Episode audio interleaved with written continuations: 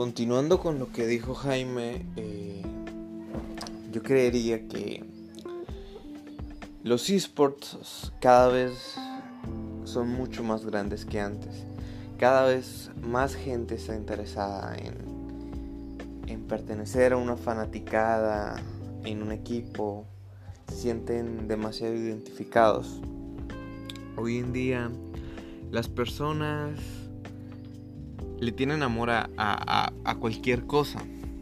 Entonces llega un punto donde, digamos, en el juego de League of Legends, eh, en la escena profesional, en, los esports, eh, el final lo vieron 200 millones de personas en todo el mundo. Y es impresionante, porque la final de la Champions League la ven alrededor de 600, 700 millones de personas. Y la Champions League ya va para 60 años. La escena competitiva de League of Legends eh, a lo mucho tendrá 5 o 6 años. Y comienza así. En todas las partes comienzan fichajes pequeños. Eh, los jugadores ganan. Eh, no ganan dinero, lo hacen por amor, lo hacen de pronto por el premio de si ganan, ay, ganamos 10 mil dólares. No, hoy en día ya las organizaciones le tienen un sueldo fijo a los jugadores. Eh, ahorita el que más gana es Faker, es un coreano que juega en T1. Eh, se está ganando aproximadamente un millón de dólares al año. Es el mejor pago, uno de los mejores pagos del mundo. Eh, se está ganando aproximadamente un millón de dólares al año. Entonces uno llega a la conclusión, bueno, un millón de dólares por jugar un juego no, no es algo ilógico, pero asimismo está en el fútbol. Ellos están jugando un juego. Es lo que pasa que ellos son los mejores de ese juego. Comúnmente las personas no llegan hasta allá. No llegan a porque necesita un sacrificio. Por eso es un deporte. Porque los clubes tienen que comprar jugadores, los clubes tienen que pagar nómina, los clubes tienen que eh, conseguir patrocinadores cada persona en el club es importante.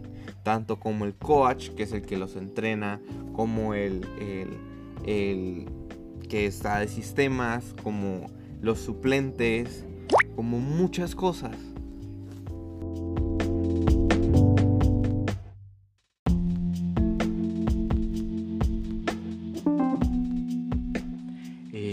Buenas a todos eh, los que están escuchando este podcast.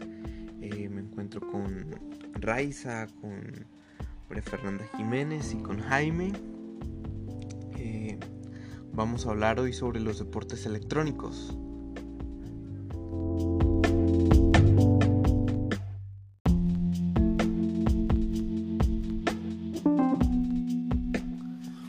Muy buenas noches, mis queridos amigos, oyentes de este podcast.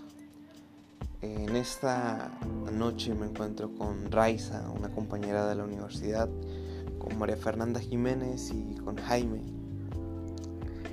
Eh, hoy vamos a hablar sobre los esports. Eh, para que tengan en cuenta, eh, los esports son la escena profesional de los videojuegos. Sí, es, es un tema un poco complicado que alguien se dedique profesionalmente a jugar un juego, un videojuego y que viva de eso, a muchas personas no les entra. Y más que a veces los juegos pueden ser uno versus uno, 5 eh, contra 5, 3 contra 3.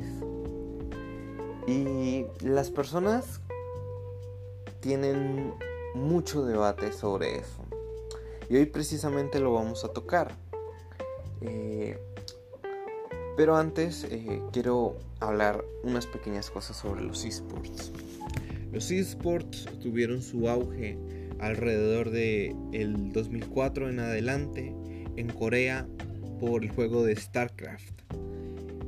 Fue el primer macroevento en el cual hubieron más de mil personas reunidas para ver una final de un campeonato, de un juego que solamente eran espectadores, no participantes. Y al pasar de los años siguió con el Counter-Strike, que es un videojuego shooter profesional, eh, en el cual se tiene un lado A, un lado B, y es, por así decirlo, militares contra guerrilla. Y ya más o menos se sabrán lo que, lo que es. Siguió también eh, la escena competitiva de los MOBAs con el famoso League of Legends y el Dota 2. Luego también salió la escena competitiva del Valorant, de el Hearthstone y hoy en día está la escena competitiva del Fortnite. Pero ¿por qué hay tanto auge por eso? Resulta y pasa que hoy en día los deportes están, según unos estudios, están cada vez en, en decadencia. No sé si han escuchado, pero hubo una controversia hace poco en Europa porque iban a crear una Superliga.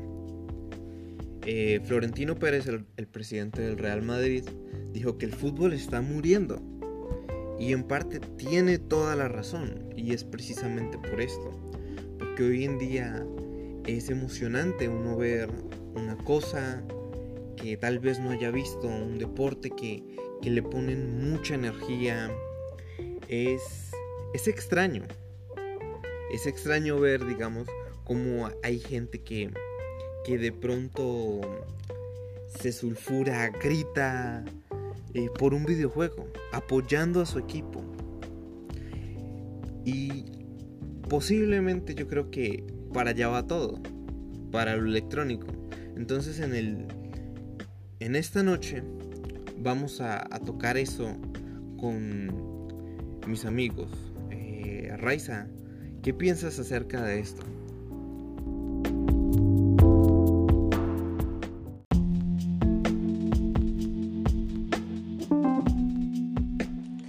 Es que también por la parte de, de, que dicen que no es deporte, es muy entendible porque, porque es diferente.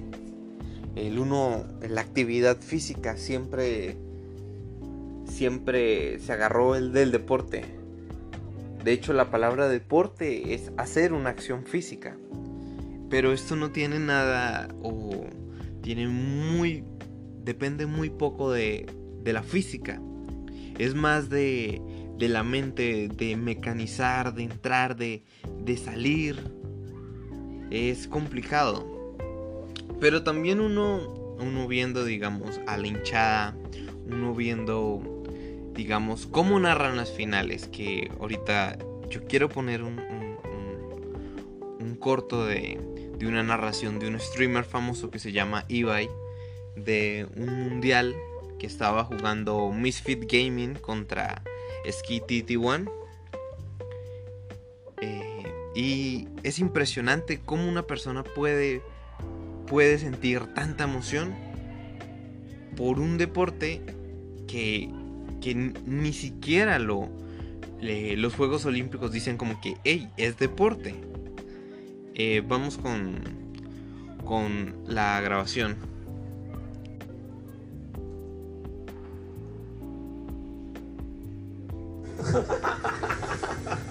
y. Y hoy os presentamos al nuevo caster, Hitman. Cuidado con la rata. ¡Ay, mira! ¡Sí, sí, sí! ¡Barbie! ¡Te lo dije una vez! ¡Te lo dije una vez! ¡Son robots! ¡Son robots! ¡Son robots! ¡Te lo dije una vez! ¡Te lo vuelvo a decir! ¡Son robots! ¡Te lo vuelvo a decir! ¡Que les hagan un análisis de sangre! ¡Que venga el doctor Vilches! ¡Que les mire la sangre! ¡Pero no son de este planeta! Faker, ¿dónde vives? Dime tu código postal. Dime tu código postal porque no eres de aquí. Barbe, te lo he dicho. Nuestra barba está salva. Te lo he dicho, tío, soy la polla. Entonces llega, llega un momento de esos de éxtasis y recordando las grandes narraciones de, de los partidos de fútbol, llega el punto donde uno piensa, esto es un deporte esto sí o sí es un deporte, esto es algo que le gusta a la gente, atrae a la gente, la gente se esfuerza, hay esfuerzo mental, hay esfuerzo físico, es totalmente un deporte. Jaime, ¿qué piensa de esto?